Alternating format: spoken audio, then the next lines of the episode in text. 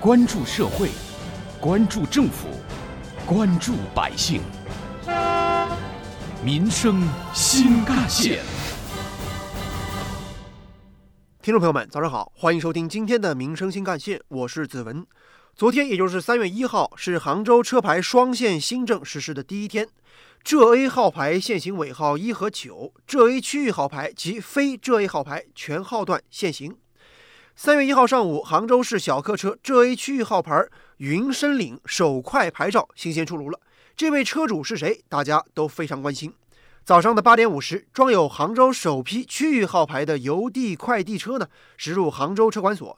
而就在当天的几分钟之前，杭州首块的浙 A 区域号牌也揭开了面纱，浙 A 九 U 八八二领车牌的第一个人也出炉了，是一辆奥迪的车主，姓杜。随后，记者跟随快递员将车牌交给车主。哎，您好啊，您的新的区域牌照啊，我已经送到你的呃楼下了。哎，麻烦你呃带着相关的材料，你带一下你的一个销售发票，还有您的一个合格证，还有您的一个车辆识别代码。哎，好，好，你稍等我一下，再见。哎，好，谢谢，嗯。看着这块崭新的号牌，杜女士开心地笑出了声。她说自己一个月前买的车，现在就有了浙 A 牌照，很方便。程序上没有想到会这么快。杜女士告诉记者，她已经参加浙 A 号牌的摇号二十多次了，都没能摇中。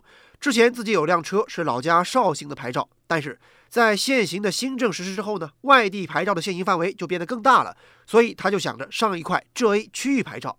杜女士说：“买车主要是为了代步出行，她从事的工作上班的时间比较弹性。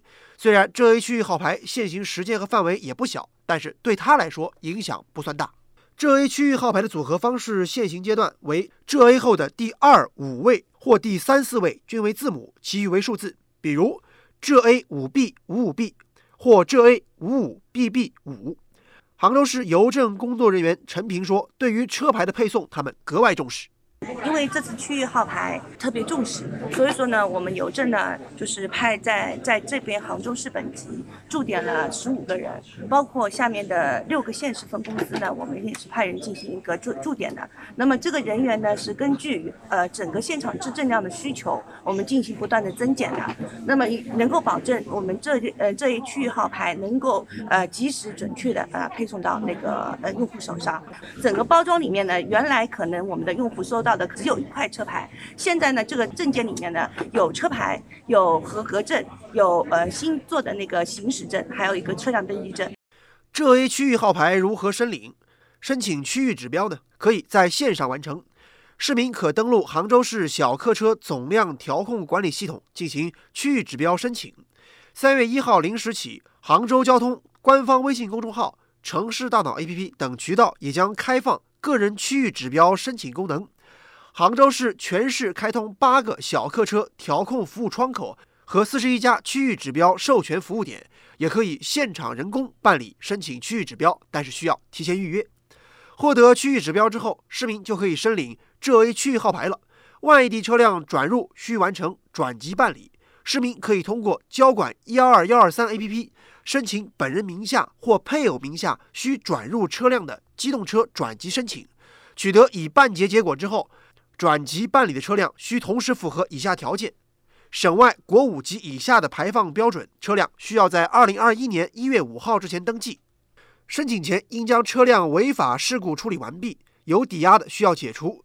申请人可以登录警察叔叔 APP 的本人账号，按照系统的指示完成申请步骤。杭州市车管所网办中心警官吴春辉。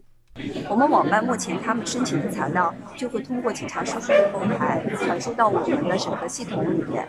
我们在审核系统看到的时候，我们会逐项进行审核，审核通过了，我们就可以进行下一步的受理、质证，是这样子的一个流程。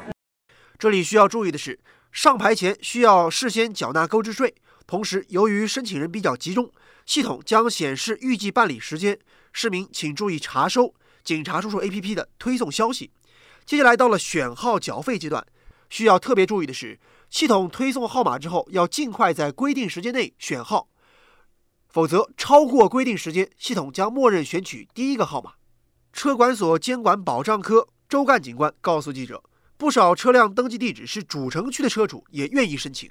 有些主城区人我在外地外我在临安阜阳工作的，他回回走主城区很少，或者他回来都已经很晚了，他主要按照时间段限行的嘛，所以主城区的意向还是也也有。需要提醒市民的是，申领浙 A 区域号牌不用扎堆去办理。外地车牌车辆呢，在警察叔叔 APP 提交申请成功之后，可以在二零二二年三月一号之前，按照浙 A 区域号牌错峰规则出行。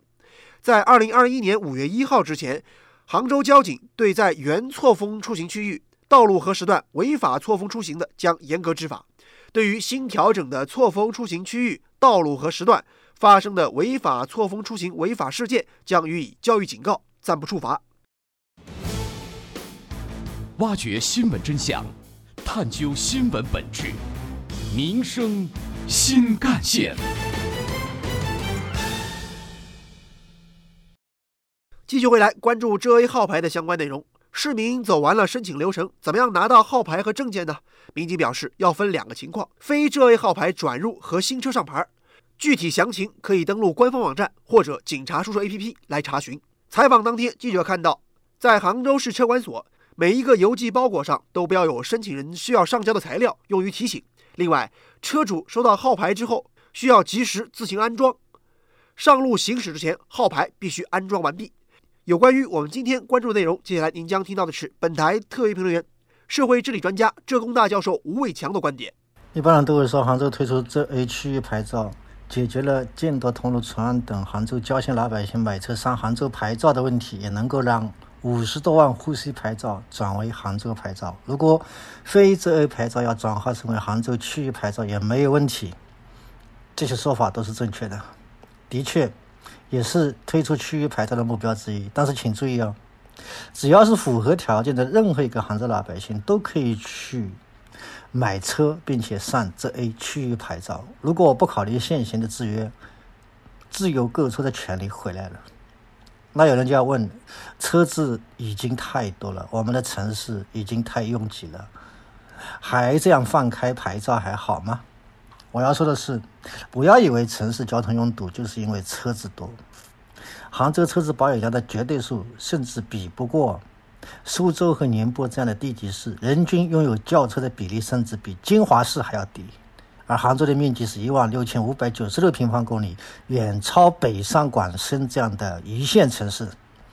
我们的城市本应该容得下更多的车辆，难道我们还要一直靠限牌和限行这种方式来维持交通效率、治理城市交通拥堵吗？